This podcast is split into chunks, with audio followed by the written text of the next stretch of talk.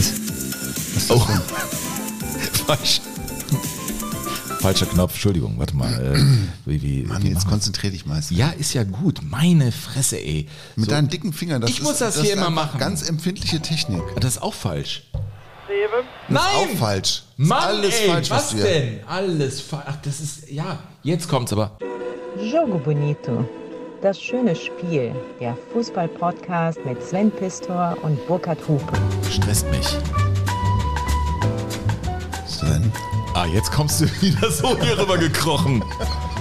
Ja, du Affe, was? Sven, Ja. wusstest du eigentlich, Nein. in welcher Stadt Nein. James Bond geboren wurde?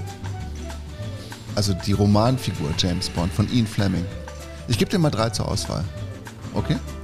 Ich würde Münster sagen. Oh, gar nicht schlecht. Immer in Deutschland. Britische Besatzungszone, irgendwie sowas. Kommt das hin? Wattenscheid. Was, was wäre wär mein Leben ohne dich, ey? Es wäre ein Du, Und entspannteres. Sven, wusstest du eigentlich? Wir Wo denn in wir, Wattenscheid wir, eigentlich? wir, wir sind ja auch so ein bisschen sowas wie die Putzerfische der Fußballgeschichte. Ne? Wir schwimmen da so durch und, und nehmen das so mit, was wir gerade so brauchen. Ne? Putzerfische sind doch die, die dann am Hauptfisch rumschwimmen und dann die Essensreste Genau. aus den Kiemen rauspulen. Ja, so. die, genau. also das, was übrig blieb, müssen die halt. Die sorgen für das saubere Gebiss beim Blauwal beispielsweise. Gab es nicht mal irgendwie, wurde nicht ähm, Rolf Töpperwien mal so genannt äh, bei der Europameisterschaft mit Otto Der Rehagel? Putzerfisch von Otto Rehagel, ja. War das in der Süddeutschen ja. Zeitung? Das war, Ich lasse das jetzt mal so unkommentiert das einfach war im die ich glaube, es war der, die Schluss, der Schlussgedanke zur Karriere von Rolf Töpperwien. Okay, kann man natürlich so und so sehen, wie auch immer. Mir fällt es nur ein wegen der Putzerfische. Sagen Ja. mal jetzt. Die Also die Putzerfische. Spezies ist jetzt Ja. eingegrenzt. Ja, ich weiß, wo, weiß welche Fische du du, meinst. dass der, der, die Putzerfische leben ja die leben tatsächlich auch in Paaren zusammen. Also der weibliche und der männliche. Wir reden aber heute schon noch über den Europapokal der Pokalsieger, ne? Ja, aber ich habe so die, ich habe so ein Gefühl, dass es heute auch so ein bisschen um, um Fische geht insgesamt. Wie um Fische? Ja, insgesamt so um Fische, um Angeln und solche Geschichten. Was ist denn im Kaffee hier drin? Auf jeden Fall der männliche Putzerfisch, Mhm. der sorgt auch dafür, dass der weibliche Putzerfisch auch was abkriegt von dem, was er da so rausputzt aus Ja. dem Gebiss vom Wal. Ne? Aber der männliche Putzerfisch, der ist so schlau, dass er dem weiblichen Putzerfisch nie mehr gibt, als, er, als der weibliche Putzerfisch unbedingt braucht, damit er nicht zu groß wird, der weibliche Putzerfisch. Weil wenn er zu groß wird und zu fett, dann ändert er sein Geschlecht und wird zum Rivalen. Nein. So, und jetzt frage ich mich ja, Sven, was muss ich eigentlich tun, damit du dein Geschlecht veränderst? Also muss ich dir immer noch Frühstück geben? Ist das, muss das sein eigentlich? Ach so, wegen Ja. äh, auch Frau Mann, dass wir die Quote hier bei Jogo Einmal Bonito, das, weil es natürlich. zu viele männliche Stimmen hier ja. In Jogo bist, und Bonito. du bist mein Rivale eigentlich. ich bin dein Rivale? Ja, so sehe ich das. Ach so, wenn du mir viel gibst, bleibe ich dick Ja. Und somit bleibe ich So, männlichen jetzt, Geschlechts? Jetzt hast du es. Ach so, das heißt, du willst, dass ich hier. Ach, das ist ein ganz perfider Plan von Ich dir. weiß. Auf der anderen Seite, wenn es ich wird jetzt. immer weniger, du wirst es merken, es wird immer weniger auf dem Tisch stehen. Aber ich kann ja auch von mir behaupten, ich sei eine Frau. Ist ja auch möglich. Ich glaube, da war, äh, ernsthaft, wenn ich jetzt sage, Anno 2023, Ja. ich, meine Identität ist die einer Frau, dann hätten wir doch hier eine gemischte Quote. Hätten wir 50-50. Wäre doch ja, würden wir auf jeden Fall EU-Fördermittel kriegen. modernes Format wäre das dann hier. Ja, EU, wir würden EU-Fördermittel kriegen. Das ist ja auch geil. Apropos EU, Burkhard. Ähm, ich habe was mitgebracht, Nee. warum die EU an und für sich eine ziemlich geile Idee ist. Guck mal, hier, Musik aus Mechelen. Mechelen.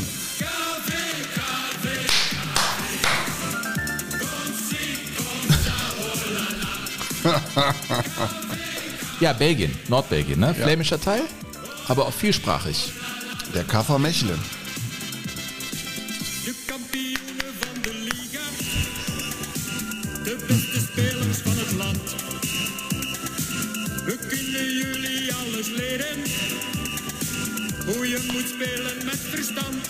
Mit, wir spielen mit Verstand. Ich wurde erschaffen für solche Musik, um sie Ja. zu konsumieren. Ja?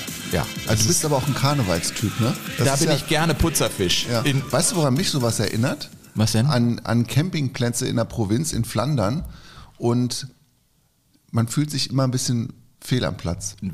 Fehl am Platz? Ja, ich schon. Ich nicht.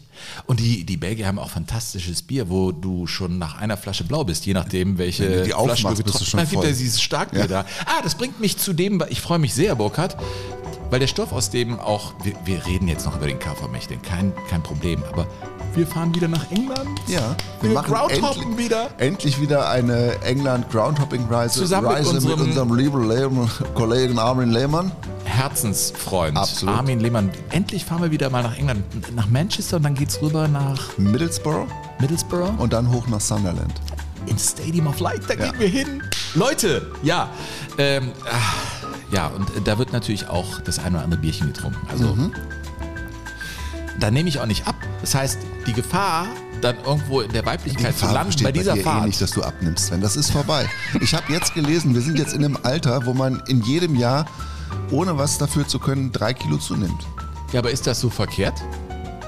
Also ich, ich kann Du nicht. bist angekommen in dem Zustand. Du findest, du bist dir selbst genug jetzt auch, ne? Das war aber schon immer so, Sven. also, KV Mechelen.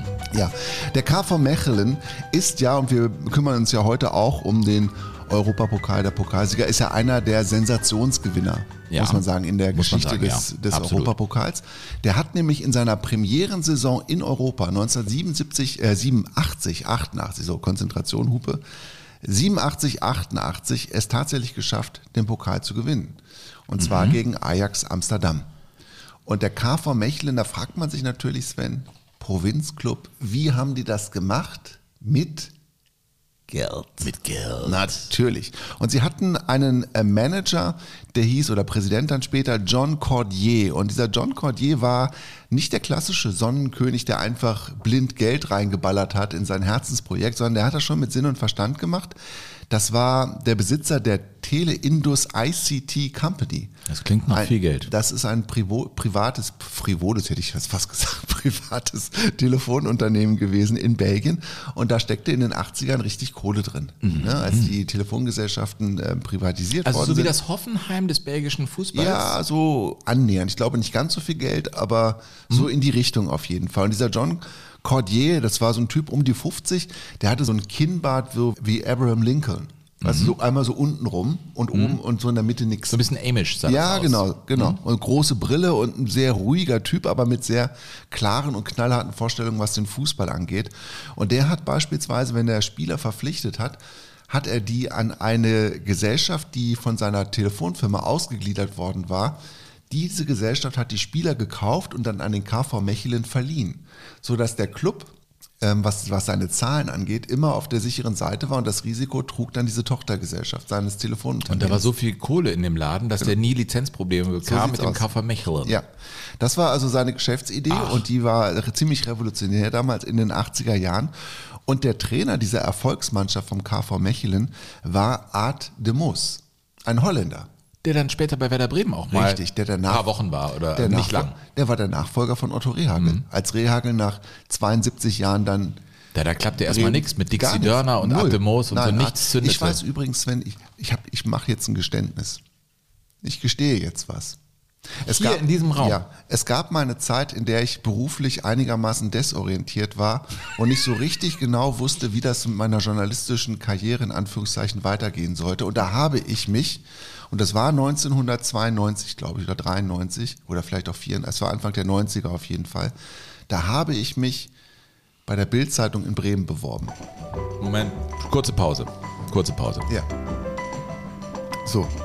Und da habe ich eine Bewerbung geschrieben. Ich bat um eine kurze Pause, weil Ja, das war- hast du mir noch nie vorbei. erzählt. Ja, das ist doch jetzt auch Wir sind seit wie vielen Jahren sind wir bef- befreundet? verheiratet. Nein, Wir haben fast silberne Hochzeit. Sven. unsere Kinder sind aus dem Haus. Wir haben fast silberne Hochzeit. Wusstest du das? Ist echt so, ne? 99 haben wir uns kennengelernt. Du hast dich bei der Bild. Ja, aber lass uns nicht über die Bildzeitung reden, weil das, da könnten wir ja ganz lange drüber sprechen. Ja. Über den Sinn und Unsinn dieser Zeitung. Weil es gibt einen Sinn und es gibt einen Unsinn Ja. dieser Zeitung. Auf jeden Fall suchte ähm, die Sportredaktion der Bild in Bremen damals einen neuen Sportchef. Und ich dachte mir, das kann ich. Und habe dann da mit der Schreibmaschine eine Bewerbung hingeschrieben und dachte mir, machst du ganz clever. Und Text ist auch so in Bildschlagzeilen. Und ich, Ich wei- hupe. und, und dann, ich weiß noch, dass ich mir, dass ich die in dieser Bewerbung die rhetorische Frage gestellt habe, wird Art de Moos der neue Boos? der neue Boss.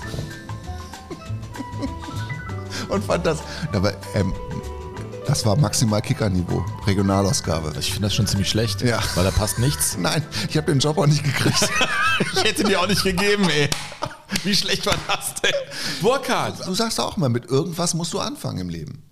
Ich bin seit äh, 50 Jahren dabei. Du hast nie, ja, und du hast nie eine Bewerbung geschrieben. Nee, das stimmt wirklich. Ja, ja ich hatte ich auch noch nie einen Arbeitsvertrag. So, Also höchstens beim Getränkehändler. Ich war in der Leergutannahme, die gab es damals noch. Die wurde händisch angenommen. Ich werde jedes Mal melancholisch, wenn ich das Ding da reinstopfe, das und nur sich dreht und dann. seelenlosen Zettel kriegst. Genau. Ich habe früher noch die Sachen angenommen. Natürlich. Ja, ja sicher. So, beim Contra in Köln-Rodenkirchen. Der, Ja, war so. ja, der KV Mech. Jetzt haben heute, wieder Musik, so übrigens habe ich jetzt heute gar nicht die, die, die Musik mitlaufen, die Uhr mitlaufen lassen. Jetzt, wir wissen jetzt gar nicht, wie lange wir werden. Ja, wir haben heute noch Lok Leipzig und Werder Bremen mindestens mal auf der Uhr. Komm K- jetzt mal zu Potte, den, den. KV Mecheln ja auch. Deine Geständnisse, ja, das hat mich ehrlich gesagt. Ich habe was für die Abende dann, wir haben ja dann welche, in den Pubs und äh, trinken dann das, was man Bier nennt in Ja. England und dann werden wir darüber mal reden mit Armin Lehmann. Von mir aus. Auf jeden Fall dieser Artemus, der Trainer des KV Mechelen, war erst 31 damals, als er diesen Club trainierte. Mhm. Und das ist natürlich blutjung in den Ach Wir reden von den 80er Jahren, als die Fußballer ja auch noch ein bisschen anders sozialisiert waren. Also da musstest du schon echt einen Arsch in der Hose haben, um so eine Mannschaft zu führen. Und der war so erfolgreich, dass er die Mannschaft wirklich aus der Bedeutungslosigkeit an die belgische Spitze geführt hat. Und er hatte einen Fußballer in seinen Reihen, Eli Ohana hieß der. Der kam, den hatte er geholt von Beitar Jerusalem, war also ein ähm, jüdischer Fußballer. Und dieser Eli Ohana, der, Israelischer. ja, Es gibt ja in Israel alles Mögliche. ja, nein, er war israelischer Aber- Fußballer und auch Nationalspieler. Und Jude. Und Jude. Okay. Und war ein Frauenschwarm. Okay. Sah super aus. Er muss sagen, das ist wirklich ein hübscher Junge, Mhm. der dann auch den äh, belgischen Bravo Award 1988 gewann. Also Mehmet Scholz da. ja, schon, ja, schon noch ein bisschen cooler, ehrlich gesagt, weil er auch so noch so was Schüchternes an sich hatte. So was, was ganz Leises. So ein bisschen was Geheimnis. Wie, wie Burkhard Hupe. Ja, aber jetzt kommt das, das ich habe dann ein bisschen was über ihn gelesen und habe dann festgestellt, dass seine Frau, kurz bevor er nach Belgien gekommen ist, seine Freundin damals, äh, bei einem Autounfall ums Leben gekommen war und dass er deshalb so introvertiert war. Also der wollte einfach diesen Zirkus auch nicht zwingen. Und das war für ihn natürlich das allergrößte Abenteuer, nach Europa zu gehen, dass er überhaupt Fußball spielen konnte. Musste er seinem Vater, einem sehr gläubigen, strenggläubigen Juden, abbringen. Der hat ihm gesagt, du darfst Fußball spielen, aber du musst vorher jedes Mal in die Synagoge gehen und dann erst darfst du kicken gehen. Und dann war er halt irgendwann in Mechelen und hat da gespielt und er war dann letztendlich der erste Israeli überhaupt, der einen Europapokal gewonnen hat. In diesem Finale gegen Ajax Amsterdam, dieses, diesem 1 zu 0. Man muss ja ohnehin sagen, dass der belgische Fußball in den 80er Jahren ja bockstark gewesen ist. Ne? Also Ende der 70er ging das ja schon los mit Anderlecht. Dann hast du den Club Brügge noch, der ja europäisch auch immer oben mitgespielt hat, auch im Landesmeisterpokal mit Ernst Happel als Trainer. Royal Antwerpen. Genau, das waren einfach, das waren Clubs. Wenn du gegen eine belgische Mannschaft gelost Ja. wurdest als Bundesligist, dann wusstest lustig. du, das war einfach eine knüppelharte Aufgabe. Und dass Belgien 80 ins Europameisterschaftsfinale eingezogen ist gegen Deutschland, das kam ja auch nicht irgendwie aus heiterem Himmel, sondern das war irgendwie zwangsläufig. So, und der KV Mechelen spielte also im Finale gegen Ajax Amsterdam und äh, Amsterdam war der große Favorit und dieser Manager John Cordier war sich aber sicher, dass sein Team äh, eine ziemlich gute Chance hatte. Und er hat, finde ich, was ganz Tolles übrigens gesagt, so im, im Nachgang zu, zu, seiner, zu seinem Abenteuer als Vereinspräsident im Mechelen, er hat gesagt, die einzige Möglichkeit, mit einem Fußballclub ein kleines Vermögen zu machen, ist, mit einem großen Vermögen anzufangen. In den 80ern. Ja, und er ist dann auch ähm, Anfang, Mitte der 90er ist er pleite gegangen. Das einzige Tor damals schoss übrigens ein Holländer gegen Ajax Amsterdam, ein gebürtiger Holländer, Piet den Boer. Das war sozusagen der Gegenentwurf von dem Eli Ohana. Der war groß, der hatte einen Mini-Pli und der hatte einen Schnäuzer und der war so, war so ein kantiger Mittelstürmer Mein Mann. Ja. wie man den so braucht. Und der schoss eben die wichtigen Tore und der machte da den einzigen Treffer. Und dieser Piet den Boer, der nie Nationalspieler geworden ist, hat dann aber in tiefer Verbundenheit, als es seinem alten Club, dem KV Mechelen, sehr schlecht ging, so um die Jahrtausendwende herum, hat er Spendenaktionen in Belgien ähm, initiiert und ist dann mit der Sammelbüchse auf die Straße gegangen und hat dafür gesorgt, dass sein Club überlebt hat.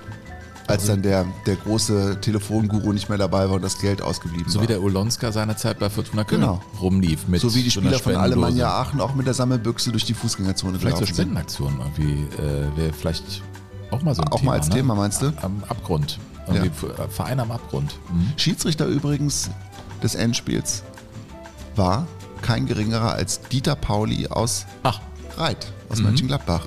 Ja. In Straßburg, im, ähm, im Stadion der Insel Mainau. meine Güte. Ja. Viel äh, gibt es zu entdecken im Europapokal der Pokalsieger. Mhm. Gleich geht's äh, nach Leipzig. Vorher wollen wir aber hier Reaktionen zum Besten geben. Ihr habt uns wieder geschrieben. Ihr könnt das äh, gerne weitermachen. Na, nur weil wir jetzt wöchentlich erscheinen, heißt das nicht, dass ihr uns nicht auch schreiben könnt. Das haben viele getan. Unter info.jogo-bonito.de ist zum Beispiel diese Mail angekommen von Thorsten Lenze. Hi, ich habe nur ein paar kurze Anmerkungen, Vorschläge. Punkt, Punkt, Punkt. Das geht schon mal geheimnisvoll los, ja.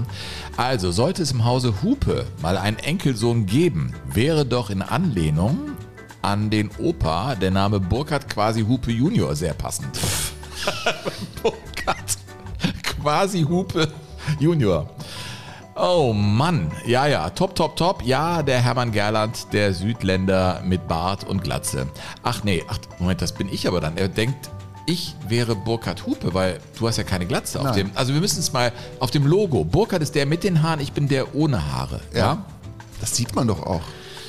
Ja, aber er schließt dann mit den Worten, also er hat noch ein bisschen weiter geschrieben, ja Leute, macht einfach weiter so, würde ich sagen, dann quasi bis zum nächsten Mal. Ciao. Thorsten, aber so kurz vor Karneval, ein bisschen lustiger, glaube ich. Ja. Thomas Krause hat uns geschrieben. Das ist ein ganz treuer Hörer und auch ein besonderer Hörer, weil er auch ein Kollege ist. Er ist Sportredakteur beim Nordkurier in Neubrandenburg im schönen Mecklenburg-Vorpommern. Und der schreibt ab und zu und hat jetzt gerade den aktuellen Podcast gehört und die Ankündigung für die Geschichte über Lok Leipzigs unglaubliches Jahr und hat dann geschrieben, dass diese Geschichte bei ihm und seiner, seiner Zeitung, dem Nordkurier, im vergangenen Jahr eine große Story wert gewesen ist, aus Anlass des 35. Ja, hat Jubiläums. Artikel hier und hat uns den ne? Artikel mitgeschickt. Und, Das Leipziger Jahrhundertspiel. Ja, also das ist natürlich ein wunderbarer Service. Wir haben auch schon Sachen gekriegt über Juventus Turin, die wir in unser Archiv ablegen sollen von Ja. Hörern. Sowas finde ich natürlich auch toll. Ne? Also wenn sich unsere Hörer um unser Archiv kümmern und dafür sorgen, dass uns der Stoff nicht ausgeht. Schön aufgemacht, der Artikel. Total. Oben mit. Originalfotos, unten Ja. dann der Erfolgstrainer Hans-Ulrich Tomale, der von dem Spiel, über das es heute, also über das wir au- ausführlichst reden werden, das Halbfinale vor allem gegen Girondin Bordeaux, sagt er, das war das Spiel meines Lebens. Ja. Toller Artikel und vielen Dank. Äh, Er Der- kommt da von der Region, ich war da ein paar Mal da. Aus Neubrandenburg kommt der. Und äh, Thomas, ich habe jetzt mal ein bisschen, du weißt ja, ich lag ja geografisch am Anfang daneben und habe das tatsächlich nach Brandenburg verortet, weil ich Was falsch ist. Was falsch, was ganz falsch, was naheliegend ist, aber was falsch ist. Mhm. Es ist an der Mecklenburgischen Seenplatte. Das ist eine Kreisstadt. Und diese Kreisstadt behauptet von sich selbst, dass die Kultur- und die Veranstaltungsszene eine große Rolle spielt. Oh, So. Also wir, jetzt- Jogo Bonito, Thomas, und jetzt mal nachdenken. Der Nordkurier, Kultur, Veranstaltungsszene, du Jogo als Bonito. Fußballredakteur. So. Ja, mach mal was. Außerdem habe ich da ein Unfinished Business in der Mecklenburger? Seenplatte. Ja, äh, äh, ist dieses Unfinished Business ist über einen Meter groß und hört auf den Namen Hecht. Ich bin ein paar Mal, ich bin mit einem Guide da permanent. Ich- ich wusste, es ich habe mir geht den um Arsch Fische. abgefroren. Ja. Ich habe 100 Guidings, glaube ich, gehabt und äh, ich hab- Guidings? Ja, also Plural von Guiden, also leiten. Also Einer, der mit mir auf den See fährt. Sagt und der längste auch, ich bin heute Hecht dein Guider. Nein. Äh, kann man auch nicht gendern, glaube ich. Ähm, und der längste Hecht war 95 Zentimeter. So wir denn da nochmal aufschlagen sollten. Ich habe eigentlich abgeschlossen mit der Wie, Mecklenburger. du hast einen 95 Zentimeter langen Hecht gefangen und das reicht dir nicht? Nein, auf keinen Fall. Ja, Aber du, das ist doch super. du bist kein Ansprechpartner. Wusstest du eigentlich, wie viele Zähne ein Hecht hat? Warum sollte ich das wissen? Wusstest du? Ja, sag mal was. Nein, weiß ich nicht. 200. Nein, 700. Ja, gar nicht schlecht. Ja, ich Menschen, die so Ahnung solche Infos, äh, die finden das geil. Ich finde es auch super, aber ja, vielleicht bringt mich eine solche Kulturveranstaltung wieder da an den See und wieder auf den See und ich versuche es noch einmal. Dann So lange können wir da nicht bleiben, Sven. So, äh, ach so, äh, Leute, bevor Ja. wir jetzt äh, wirklich nach Leipzig äh, gehen und ausführlich über Lok Leipzig sprechen und die Saison 86, 87, die spektakulär begann, und zwar auf dem Klo. Kann man das so sagen? Ich glaube schon, ne? Wenn man die Ruhe hat, dann geht man ziemlich Die oft aufs Ruhe oder die Ruhe? Nein, die Ruhe. Die, Krankheit, Ruhe. Ja, die Ruhe. Ja. Ähm, bevor es dahin geht, noch der Hinweis, wir treten tatsächlich auf am 13. Juni in Köln-Ehrenfeld in der neuen Kulturkirche Ehrenfeld. In dem Line-Up derer, die da auftreten, unter anderem Christine Westermann und Jogo Benito Live. Ist für uns echt cool, äh, da aufzutreten. Den Link zu den Tickets habe ich in die Shownotes gehauen. Da könnt ihr die erwerben. Wir machen da einen sehr schönen Abend. Und wer nicht aus Köln kommt, Ehrenfeld, ist ein super Kiez. Das sagt man zwar nicht in Köln, ist ein Fädel, äh, wo man auch im Anschluss an die Veranstaltung sehr schön ausgehen kann, was essen kann, das Leben genießen kann. Ich habe da mal gewohnt, das ist echt schön. Ehrenfeld ist super schön. Also Köln ist sowieso viel schöner, als man eigentlich gemeinhin Nein, meint. das stimmt nicht. Doch, würde ich schon sagen. Aber Nein, das stimmt nicht. Ich darf das. äh, Was bist du denn für ein Idiot? Nein, es ist keine schöne Köln, Stadt. Es ist keine norm Nein, nicht im herkömmlichen Ja. Sinne mit Prachtstraßen So. und so. Man hat den Kölner So. aber da zu leben ist wunderbar.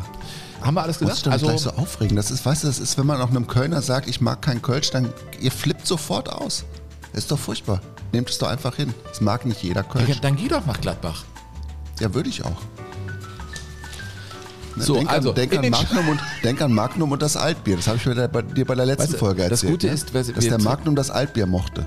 Mir ist übrigens gerade was eingefallen, Ja. Sven.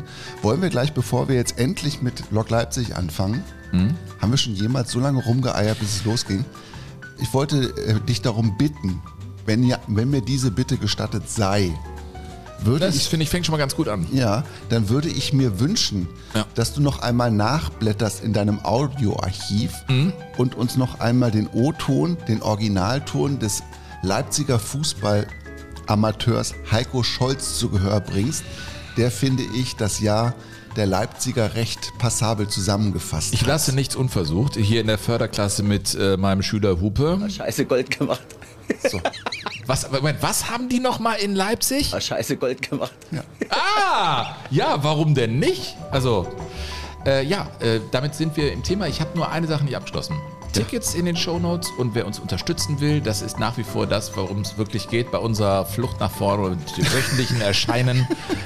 Finde ich übrigens super den Ausdruck. Die Flucht nach vorne ist. Flucht Wenn nach ich mal eine Autobiografie raushaue, dann die Flucht nach vorne. Ähm, ist so. Der, der, warum sollst du verweilen? Die Flucht nach vorne ist das Beste, was. Augenblick verweile noch. Ja.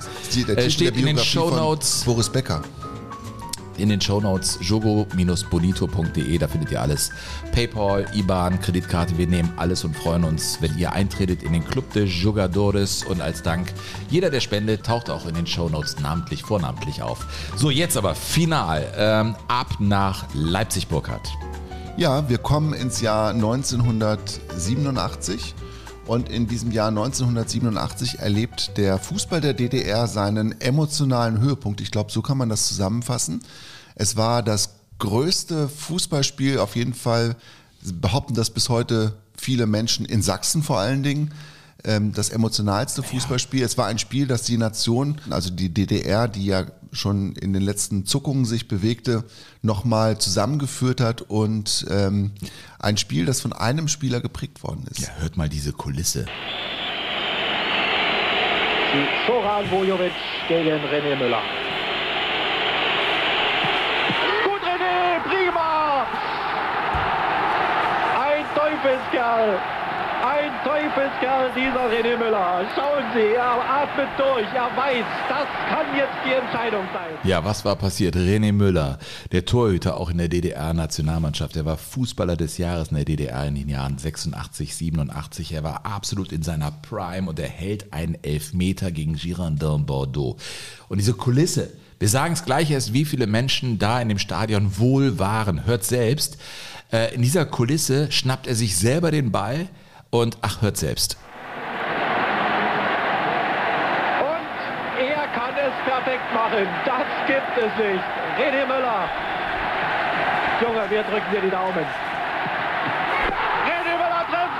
Prima. Der erste FC Lok Leipzig ist im Finale des Cups der Pokalsieger. Und schauen Sie sich Rene Müller, der Torhüter, macht also alles klar, wird innerhalb von einer Minute unsterblich und sorgt dafür, dass Leipzig ins Finale einzieht als krasser Außenseiter in diesem Wettbewerb, obwohl man sich ja das Viertelfinale selbst als Ziel gesetzt hat, aber es dann wirklich so weit zu bringen und bis ins Finale, ins Finale zu kommen, steht natürlich nochmal auf einem ganz anderen Blatt Papier. Und dieser René Müller, Sven, der hat wirklich in diesem Augenblick, in diesem Elfmeterschießen, als es um alles oder nichts ging, seinen allerersten Elfer geschossen. In einem Strategiepapier von Lok Leipzig fand ich das Ziel Halbfinale wieder, was äh, mit dem Moment Halbfinale sogar? Halbfinale ähm, mindestens mal erfüllt war. Und äh, auf die Kulisse mal nochmal zu sprechen kommen. Wir äh, hören diese Jubelszenen im Hintergrund. Man schätzt, dass da 110.000 Menschen im Leipziger Zentralstadion waren. Ich meine, in den ersten Runden dieser Europapokalsaison waren da mal 5.000, 6.000. Und was du eben gesagt hast, das war ein richtiger Fluchtpunkt. äh, Und die Leute sind rein in dieses Stadion, das ja normalerweise für 73.000 konzipiert war. Und es waren so viele da, die dann noch äh, Handgeld gezahlt haben. Man sprach da von 10 Ostmark, die dann tatsächlich die Ordner bekommen haben für Leute, die sie reingelassen haben. Und die Mannschaft äh, des Trainers Hans-Ulrich Tomale saß ja vor diesem Spiel da drin und denen wurde gesagt, wundert euch nicht, wenn ihr gleich auf den Platz geht. Man sieht keine Treppen mehr. Was ist das für ein Rund, das nur aus Menschen besteht? Ja, es gibt in diesem Artikel, den wir vom Thomas Krause geschickt bekommen haben, ich finde, der fängt wunderbar an, dann kriegt man ein Gefühl, was das für ein Abend gewesen ist. Der Thomas hat also geschrieben, Leipzig, also ist die Ortsmarke, das Klackern der Fußballschuhe, das gleißende Flutlicht im Leipziger Zentralstadion, die schwarze Wand aus Tausenden von Zuschauern. Hans-Ulrich Thomale hat den Beginn dieses Jahrhundertabends noch genau vor Augen, so als wäre es erst gestern gewesen. Thomale sagt, es war unglaublich. Er sagte auch, es war das größte Spiel seiner Karriere. Es war ein Halbfinale. Und das ähm, ziemlich am Ende einer Saison, äh, die spektakulär begonnen hat, auf der Toilette, muss man sagen. Es ist ganz genau so bei Lok Leipzig. Es war ein beschissener Start, äh, muss man sagen, denn die Mannschaft hat sich äh, in der Vorbereitung auf die Saison durch eingeschweißte Versorgungsbeutel, die sie anscheinend dann zu sich genommen haben, wohl die Ruhe eingefangen. Eine wirklich schwere Erkrankung, eine Durchfallerkrankung. äh, Das, Im Krieg gab es ja auch die Ruhe. Die hat ja viele Leute da niedergerafft. Und die Mannschaft war in Quarantäne. Ja, die aber sie war Quarantäne. vorher, und das ist das Pikante gewesen, sie war vorher in der UdSSR, also beim großen Bruder. Das durfte niemand Darfst du wissen. niemandem Nein, erzählen. das durfte niemand. Heute dürfen wir es ja sagen. die Scheißerei. Ja. Und das ist natürlich eine hoch, äh, hoch ansteckend, wie du, wie du gesagt hast. Sie kamen also zurück und, und konnten kaum noch laufen.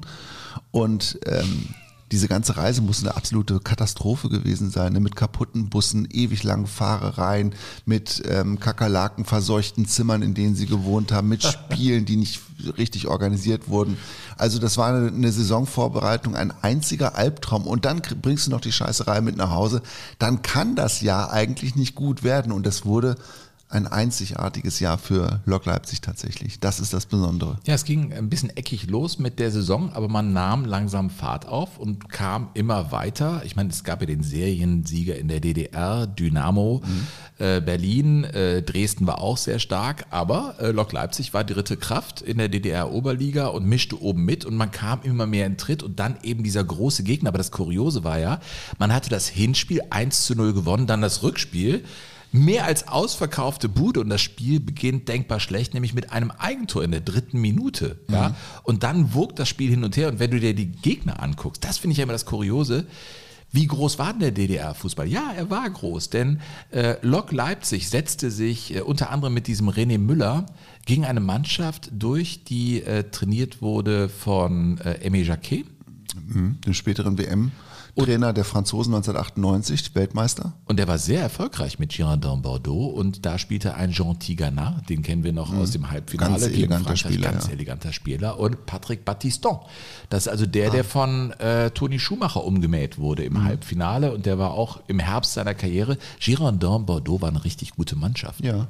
Und Gernot Rohr hat er auch gespielt, der spätere Erfolgstrainer, der ja dann irgendwann äh, einen Punkt in seinem Leben erreichte, wo er mehr Franzose war als Deutscher und der finde ich ein ganz wunderbarer Mensch ist. Also wenn der anfängt über Fußball zu erzählen, das ist ganz, ganz toll, dem Mann zuzuhören. Und der war damals noch aktiv, aktiv dann später auch im Elfmeterschießen. Das Besondere an diesem Spiel war auch, dass Leipzig die große Chance bekommen hatte, ähm, das Spiel dann wenigstens in der Verlängerung zu seinen Gunsten vielleicht zu entscheiden. Auf jeden Fall gab es einen Elfmeter für Lok Leipzig und dieser Elfmeter wurde von Zötsche vergeben. In der 108. Minute. Ja.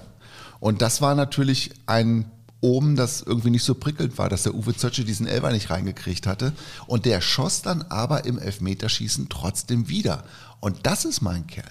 Definitiv. Also das, äh, er war, das sagte halt der Tomale über äh, Zötsche, äh, er war halt ein Eisvogel. Ja? Da habe ich auch von äh, Peter Neururer, irgendwie dieser Begriff ist unter Trainern anscheinend irgendwie Eisvogel? Äh, Eisvogel, das sind die, die äh, wir sind wieder in der Natur, Hechte, ne, überhaupt, Putzerfische, Fauna und Flora, die sind ganz lange, stehen die da, die Eisvögel, warten auf ihre Beute und dann, dann packen sie zu und dann haben sie die Beute auch. Ein Eisvogel lässt sich durch nichts erschüttern, aber der Zötsche verschoss eben in der 108 Minute seinen Elfmeter. Aber überhaupt, es ist im Prinzip die Geschichte äh, der Elfmeter, denn bei Girondin Bordeaux zitterten die Knie schon dann irgendwann vor dieser Kulisse, bei diesem Auswärtsspiel, wo man ja selber das 1-0 geschossen hatte.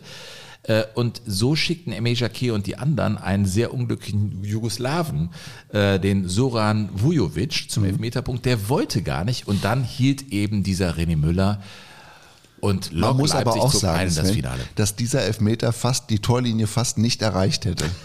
Du hast ihn dir auch nochmal angeschaut. Womöglich ne? hättest du den auch gehalten, ganz ehrlich. War das überhaupt ein Schuss? Ja, also man merkte wirklich, die ganze Verzweiflung, jetzt da zur Tat schreiten zu müssen, war vom, von der Mittellinie an.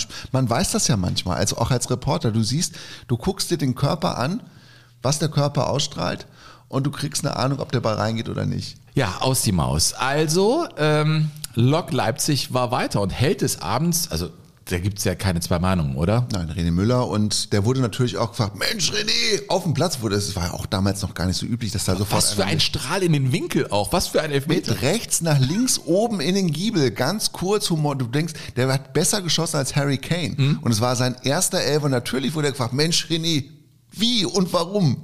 Ich habe noch nie Elfmeter geschossen, das war mein erster, ich habe bloß dran gehauen. Ich habe bloß reingehauen. Ich habe bloß rein. Sven, das Leben kann so einfach sein. Du musst das Ding einfach nur machen. Ja, ja, echt eine coole Geschichte. Also ich hatte die von Lok Leipzig gar nicht so auf dem Zettel. Ich finde die aber wirklich toll. Das muss ich, muss ich sagen. Also das, das war schön. Ja, dann stand sie halt im Finale und das ähm, sagen sie im Nachhinein, da ist denen dann schon ein bisschen der Sprit ausgegangen. Ich meine, der Gegner, es wurde in Athen gespielt. Es äh, war total heiß. Ja, und es war Ajax Amsterdam. Und ich meine, wir haben Heiko Scholz eben gehört, der gesagt hat, wir haben schon aus Scheiße Gold gemacht, aber weiter trug sie eben nicht. Äh, Olaf Marschall übrigens auch in dieser Mannschaft, der später in Kaiserslautern Meister wurde unter Otto Rehagel. Er spielte da auch und die Gegner, boah, wenn du da dir durchliest, wie Ajax Amsterdam aufgetreten ist, dann weißt du auch, okay. Aaron Winter, Frank Reichardt, Arnold Mühren, Van Basten, Rob Dennis Witschke, Bergkamp. Bergkamp. Van Basten schießt das einzige Tor und trainiert von Ja, Johann Cruyff. König. Ja, das ist natürlich äh, irrsinnig. Ne? Was, was für eine coole Geschichte. Ja, aber sie hatten einfach ähm, nicht mehr so richtig viel, Ja, Sie haben selber gesagt, nicht, mehr Sprit im Tank. keinen Sprit mehr im Tank. Das da war die ja Ruhe, hat sich dann doch ja, dann das war, ja, nochmal gemeldet. das war ja in der DDR auch kein ganz fremdes Gefühl. Kein Sprit im Tank zu haben. Ja, dann bist du halt gelaufen. Ja. Aber es hat nicht gereicht. Äh, Ajax Amsterdam hat in der Tat durch einen Treffer von Marco van Basten mit 2 zu 1 gewonnen. Vielleicht auch, Sven, weil die Siegprämie, die da ausgesetzt worden ist, eine, eine ganz beachtliche war für Ende der 80er Jahre, was Das auch stimmt. im, im deutschen Fernsehen ähm, entsprechend kommentiert wurde. Ajax Amsterdam hat die höchste Prämie ausgesetzt, die es bisher im holländischen Fußball für einen derartigen Pokalerfolg zu gewinnen gab. Kein Abseits. 300.000 Gulden, das sind 270.000 Mark etwa, sollen an 20 Spieler verteilt werden. Im Falle des Sieges natürlich nur. Ja, Gulden. wichtiger Hinweis. Nur wenn sie gewinnen. So war das damals in Europa. Wir haben Ja. auch viele äh, junge Hörerinnen und Hörer. Zehnjährige, Elfjährige. Früher hatten wir in den Ländern verschiedene Währungen. In den Niederlanden waren es eben die Gulden. Die 270.000 Belgier hatten auch Franc. belgische Franc. Hm? belgische Franc. Ähm, in der Schweiz gibt es natürlich noch die Schweizer, Ich habe neulich über dem Kreuzworträtsel gesessen, Frank. Schweizer Franken sind das. Ich saß neulich über dem Kreuzworträtsel Rätsel und musste die, die ehemalige portugiesische Währung eingeben. Uh, was war denn das nochmal? Da bin ich mal gespannt, ob du darauf kommst. Äh, äh, mit, mit S. Äh, Peso, ne, Pesos waren äh, Spanien, aber so in die Richtung geht das. Escudo. Escudo! Ja. Ja, so war das. In Schweden gab es die Kronen, in, in, in Nordeuropa gab es eigentlich nur überall Kronen. Mhm. Und die Ostmark. Ja, 10 Ostmark gab es. Die Alumark. Ja, genau. Ja. ja, das war wirklich die Alumark. Ne? Sehr leichte Münzen. Super, also ein weiteres Mal ging es für uns äh, in die ehemalige DDR und mit Sicherheit nicht zum letzten Mal. Das wird wie ein liebgewonnenes Hobby hier in Jogo Bonito. Denn das sind einfach, ja, diese Geschichten sind nah am Menschen. Also den René Müller. Ich glaube, der ist mittlerweile Scout bei Borussia Mönchengladbach. Was, echt? Hm? Also das letzte, was ich so, ja, dass der Scout ist bei Borussia Mönchengladbach. Das ist das letzte, was ich so dann aufgespürt habe. Burkhard, wie geht's weiter mit uns? Mit uns beiden? In den Shownotes so, steht alles, was ihr wissen müsst. Mit ich uns beiden. Ich, hm, weiß nicht, ob das eine Zukunft hat mit uns beiden. Doch, jetzt geht's äh, zu Werder Oh, Bremen. so abrupt ziehst du die Ich muss Musik jetzt mal weg. für Aufmerksamkeit sorgen. Ja. Es geht zu Werder Bremen. Wir haben in der letzten Folge, ja, äh, die ein bisschen mh, eskaliert ist. Wir haben uns sehr lange mit Fortuna Düsseldorf aufgehalten. Burkhard, ich blicke dich jetzt mal hier an auf dem, äh, an dem Küchentisch. Ja. Immerhin habe ich jetzt einen Ich frischen kann dem Kaffee nicht, bekommen. nicht ausweichen. Es ist eskaliert mit Düsseldorf. Da war Klaus Allofs eine große Nummer beim Finale gegen ja, da war er aber auch noch zehn Jahre, nee, zwölf Barcelona. Jahre jünger. Ja, aber dieser Klaus Allofs hat ja dann viel erlebt in seiner Karriere. Er ging äh, von Düsseldorf nach Köln, er ging nach Frankreich, er war in Marseille, Bordeaux auch. Bordeaux auch und dann zog es ihn äh, zu Werder Bremen. Zu Werder Bremen und zu Otto Rehagel. Und er hatte ja schon viel, viel, viel Erfahrung, aber er hatte auch ein lediertes Knie. Und dann gab es dieses Finale im Europapokal der Pokalsieger äh, in Lissabon gegen den AS Monaco und ja, die, die TV-Reporter staunten. Bei Werder Bremen, das überrascht ein bisschen, spielt von Beginn an Klaus Allofs mit der Nummer 11. Ja, Klaus Allofs in der Startelf von Otto Rehagel. Der war damals schon fast 34, der Klaus Allofs. Und das war ja damals auch so eine Masche von Rehagel, diese, diese alten, aus, fast schon aussortierten Säcke nochmal äh, zu kitzeln und zu sagen, komm nach Bremen und da kannst du nochmal was erleben. Manni Burgsmüller, Votava, Klaus Fichtel. Also das war eine Masche, die sehr erfolgreich gewesen ist in Bremen. Rune Bratzett. Erinnerst du dich Ja, noch? Wahnsinnstyp. Dieter Eils, Frank Neubart. Also diese Mannschaft, wenn man die durchgeht von Werder Bremen aus diesem Manni Jahr Bockenfeld. 1992. äh, Dann, dann und Winton Rufer, ja, der zum Beispiel übrigens äh, darauf reagiert hat. Der war ja auch Stürmer wie Klaus Allofs, der spielte in der Bundesliga und wir sind ja im Mai und in der Bundesliga hatte der ja kaum gespielt, der Klaus Allofs. Der hatte, der war ja fast invalide und Winton Rufer, als der mitbekam, oh, ich muss mit Klaus Allofs stürmen, ja, gegen den AS Monaco, äh, dann macht er hier folgendes, hat er den wunderbaren Kolleginnen und Kollegen von Buten und Binnen erzählt, die haben sich auch daran erinnert. Das war Otto wieder. Er war genial mit dieser Sache.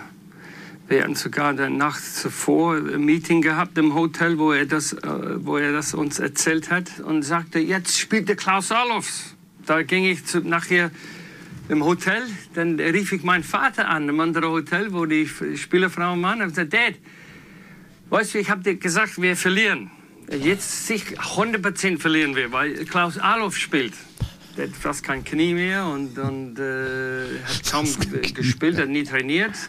fast kein Knie mehr. sagte Winton Rufer. So, und wie das so ist im Fußball, manchmal schreibt er eben seine ganz eigenen Geschichten. Winton Rufer hat den Ball und ja, was passiert da auf dem Platz? So gibt es Freistoß aus der eigenen Hälfte für den SV Werder Bremen. Wieder durch Uli Borowka ausgeführt auf die rechte Seite, auf den Kopf von Winterrufer. Der springt da sehr hoch. Verlängerungsmöglichkeit für die Bremer Tor! Ah. Tor für den SV Werder Bremen! Durch?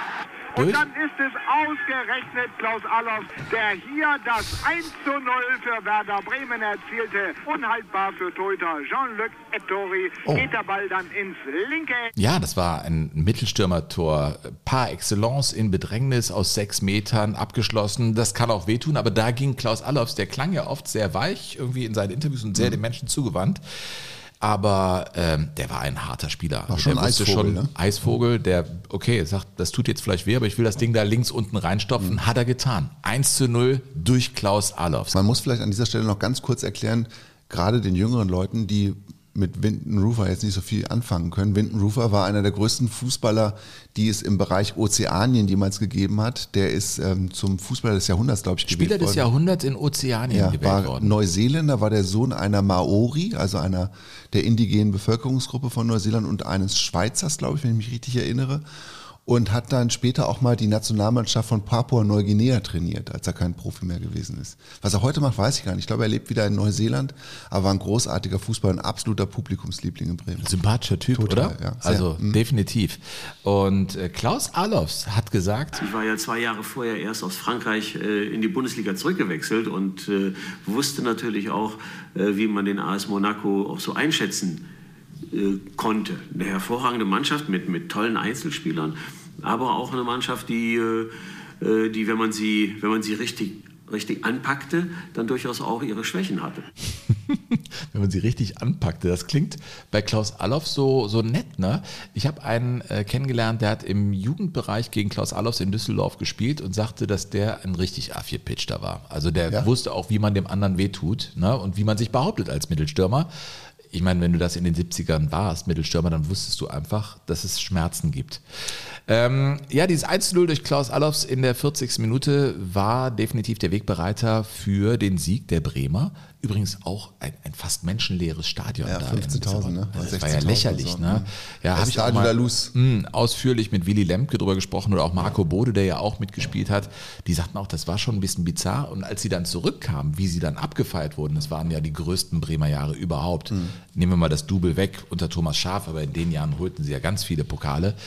Äh, hat mir auch Marco Bode gesagt, die Party dann äh, in Bremen, da auf dem Rathausplatz, das war für ihn schon, schon der größte Moment. Ja, und Windenrufer erzielte das 2 zu 0 gegen eine Mannschaft, in der ein Juri Djorkaev spielte, George Weah. Also das war ja auch wieder eine große Mannschaft. Über ne? Wea haben wir ja schon, als wir uns über Afrika Unsere Folge befa- Black. als wir uns damit befasst haben, haben Arsene Wenger war der Trainer. Wenn du dir die Bilder anschaust vom jungen Arsene Wenger, glaubst du gar nicht, dass der sich mittlerweile so vor den FIFA-Karren spannen lässt. Ich fand das, kommentierend muss ich das einordnen, ziemlich widerlich, wie er sich da präsentiert hat bei der FIFA, als es darum ging, das, was gezeigt wird, an Spielen zu interpretieren und Rückschlüsse auf Erfolg und Misserfolg zu schließen, hat Deutschland wirklich auch von Arsene Wenger richtig einen mitbekommen nochmal. Ja, hat er eigentlich gar nicht nötig. Hat er überhaupt nicht nötig. So einen Ja. großen, großen und guten äh, Namen hier in Deutschland. Mhm. Jean-Luc Ettori übrigens, der Torhüter der ähm, Monegassen, Mhm.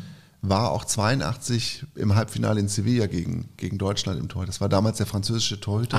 Und das war damals ähm, tatsächlich auch im, jetzt sage ich, schon- jetzt sag ich auch schon tatsächlich, 1982 im Halbfinale gegen Deutschland. Das war sein letztes Länderspiel. Mm. 82 schon. Und dann hat er aber noch so lange weitergespielt. Noch zehn Jahre später stand er im Finale und hat dann wieder gegen die deutsche Mannschaft verloren. Ja, und der Schlusspfiff war dann einer im Bremer ja, Freudentaumel. Äh, Wir hören die letzten Worte in der Reportage und danach Otto Rehagel, Willy Lemke und äh, alle möglichen anderen mit Jubelgesängen. Dann kommt da der Schlusspfiff in Lissabon. Werder Bremen, Europapokalsieger der Pokalsieger 1992. Ein großer Triumph für die Grün-Weißen.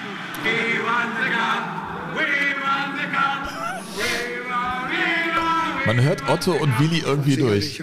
Ja, also es war wirklich ein großes Ereignis und äh, da kann man Werder Bremen nur zu gratulieren zu, zu diesem Pokal. Klaus Allofs übrigens, Europameister geworden mit der Nationalmannschaft, auch vieles erlebt, sagt über diesen Titel, Es ist für Werder der größte Erfolg. So, und, und ich, ich würde das auch für mich persönlich, ich klammer jetzt mal Nationalmannschaft aus, ja, als, als, ja, natürlich als den größten Vereinserfolg sehen. Ja, also bei Werder Bremen denkt man ja oft, das ist eine Mannschaft, die im Europapokal ganz viel geschafft hat, weil sie einfach so viele großartige Europapokalnächte erlebt hat im Weserstadion. Definitiv. Und es ist aber der einzige Pokal gewesen, die haben es noch einmal ins Finale ja nur geschafft. Die Bremer, das ist 2009 gewesen, damals im UEFA-Pokal hieß es, glaube ich, noch. Auf jeden Fall war es gegen Schachtar Donetsk und haben dann dieses Spiel damals nicht gewinnen können, obwohl sie als großer Favorit in dieses Endspiel gegangen sind. Ich weiß das noch deshalb, weil ähm, kurz vorher meine Zwillinge auf die Welt gekommen sind. Ach. Ja, und da kurz danach hat Bremen dieses Finale gespielt und hat es dann leider nicht gewonnen, sondern nach Verlängerung damals gegen Schachtar Donetsk in Istanbul verloren. aber Werder Bremen ist einfach eine spektakuläre Mannschaft mit Und das ist so ein einer tolles tollen Geschichte. Und es ist so ein tolles, ich sage das ja immer wieder, das Weserstadion ist für mich das großartigste Fußballstadion, das wir in Deutschland haben. Also als Fan. Mit Ja. Kais- vielleicht mit Kaiserslautern zusammen. Ich war letztens auch wieder da. Es ist einfach magisch, wenn du, da abends, gelegen. wenn du abends da hinkommst, das Flutlicht ist an, das ist dieser leichte Nebel, der über dem Stadion liegt. An der Weser direkt. Es ist fantastisch. Die so einen Bogen Ja. Hat, so meandriert rund um das Stadion. Ich finde, die haben das ganz toll geregelt. Was ich so ein bisschen nervig finde, sind diese flachen Tribünen. Diese, also man steht relativ weit weg und es sind so Mhm. flache Tribünen. Ich glaube, die Sicht könnte eine bessere sein, aber es ist natürlich ein, ein Wahnsinnsort des deutschen Fußballs. Ja, aber auch weil die Tribünen so unterschiedlich sind. Ne? Naja. Das ist nicht gleichförmig gebaut. Das war doch bei Aston Villa seinerzeit so, als wir da waren. Das war auch so ein Stadion, wo keine Tribüne wie die andere aussah. Hm, und das ist ein Backsteinstadion. Ja, auf der einen Seite Backstein, dann, also das fand ich, ich finde solche Stadien, die so eine Geschichte erzählen, immer ganz toll. Ja. Ach, ich freue mich auf Mitte März, unsere Groundhopper-Tour. Ja. Übrigens, in dieser Saison spielte im Europapokal der Pokalsieger auch der Eisenhüttenstädter FC Stahl. Ach, Ja, äh, spät. vom 91, NOFV. 92. Mhm. Und zwar äh, schieden sie aus gegen Galatasaray Istanbul. Nee. Ja, sie waren ja Pokalvize. Hansa Rostock hatte den Pokal gewonnen. Sie Den waren letzten. als Vize, genau. Waren aber als Meister dann im Europapokal der Landesmeister. Und deswegen spielte Eisenhüttenstadt im Europapokal der Pokalsieger. Ey, dieses Heimspiel von äh, Eisenhüttenstadt gegen Galatasaray Istanbul. Also da würde ich viel drum geben, das nochmal erleben zu können. Das, das muss kurios gewesen Ja, sein. vielleicht hat ja einer der Jogadores, die das jetzt hören, dieses Spiel Ja, erlebt und bringt da Licht ins Dunkel. Das war nur so ein dazu Rand, was erzählen. war eine Randnotiz. Ja. Burkhard, sind wir durch oder hast du noch einen? Ja, wir sind fast am Ende. Also es war ja die letzte deutsche Finalbeteiligung, die erfolgreich gewesen ist von Werder Bremen. Es gab aber noch eine weitere tatsächlich mit deutscher Beteiligung. Das habe ich noch einmal tatsächlich untergekriegt. Sehr schön. Und das war ein Finale, das in meiner Erinnerung so fast gar keine Rolle spielt. Ich habe es, als ich Ich weiß gar nicht, von welchem du sprichst. ich spreche vom Finale F des FC Chelsea 1998 in Solna im Rasunda-Stadion Oh, gegen den VfB Stuttgart. Ach. Ja. 98 hat es der VfB Stuttgart mit Franz Wohlfahrt im Tor, mit Murat Yakin, mit Thomas Berthold. hat der Verlag da auch gespielt? Äh, Frank Verlat hat da, glaube ich, Den hatten wir ja nicht eben. mehr gespielt. war doch die Zeit, wo der da nee, war. Mhm. der hat aber nicht gespielt. Da hat ähm, Soldo hat da gespielt, Poschner, Matthias Hagner, Krasimir Balakov, Okay. Bobic, Akpobori und der Trainer, und darauf, darauf wollte ich eigentlich hinaus, war Von Stuttgart. 1998, es war Jogi Löw. Nee. Ja. Es war tatsächlich Jogi Löw. Das hatte ich überhaupt nicht so Nee, abgespeichert, ich dass der als nicht. Clubtrainer tatsächlich mal in einem Europapokal-Endspiel stand. Jogi Löw? Ja, und er hat es dann verloren gegen ähm, den FC Chelsea. Den einzigen Treffer erzielte Gianfranco Sola in der 71. Minute. Das Den Besondere war, dass der FC Chelsea damals von Gianluca Vialli trainiert wurde. Ah ja. Und Gianluca Vialli, der jetzt leider verstorben ist, Hm. war Spielertrainer. Überleg dir mal, auf dem Niveau. Der war Spieler und Trainer. Die hatten große Probleme auf der Trainerbank, der FC Chelsea. Und dann hat er Spielertrainer? ja, dann hat der, hat der Club gesagt, mach du das mal übergangsweise beides. Und dann hat er sich selber aufgestellt und hat auch durchgespielt. 98. Das sind so eine Geschichten, die hältst du gar nicht mehr für möglich. Und die waren 98 noch.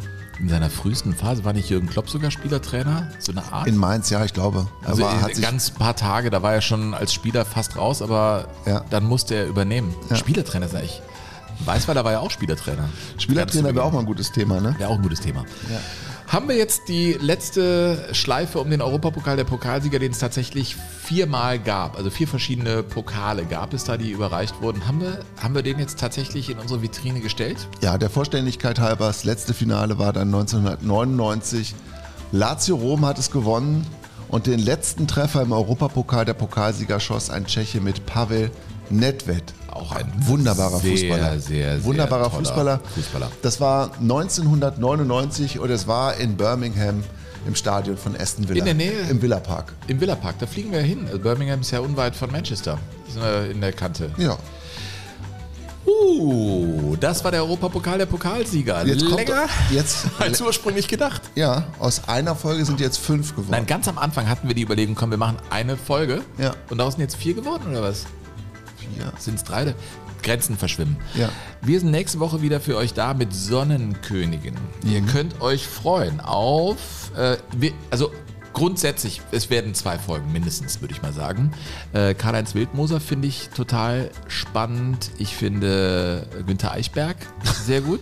es muss, ihr Schalke, immer. Ja, sicher. Was hast du? Bringst du das dann auch mit dem 18er Schlüssel? Ähm, Leute. Machst du das? 18er Schlüssel. Ja, ich, vielleicht erzähle ich Ich deute es an. Der Rest ist eurer Fantasie überlassen. Wir hatten es ja schon mit dem nackten Hupe. Ja. Ein 18er Schlüssel und das war's. Liebe Leute, das war's für heute. Nein, nein, nein, nein. Jogo Bonito. Kannst du mich nicht drauf sitzen lassen. Welche, welche Sonnenkönige bringst du Das mit? wirst du dann sehen. Da war die Fragen ploppen mir auf, woher weißt du das denn? Wo, was, was, wie, was? Was man so hört. Welchen Sonnenkönig hast du? Ich entlasse dich da nicht. Du Affe! Liebe Leute, das war Jogo Bonito. Bitte kommt in den Club de Jugadores. Das war der Macht Europapokal. euren Ratschenkasten auf. zack, zack, zack. Äh, spendet und macht das hier alles möglich und kommt vor allem zu unserem Live-Auftritt in Köln-Ehrenfeld in die Kulturkirche am 13. Juni. Burkhard Hupe freut sich. Ich freue mich auch. Ich gebe mir zumindest Mühe. Naja, aber ne, Ja. wenn dein Gesicht jetzt auch noch in die Richtung geht, würde ich mich auch sehr Ich habe freuen. noch ein bisschen Zeit. Tschüss sagen, Burkhard Hupe. Und Sven Pister. Jogo Bonito. Das schöne Spiel. Der Fußball-Podcast mit Sven Pistor und Burkhard Hupe.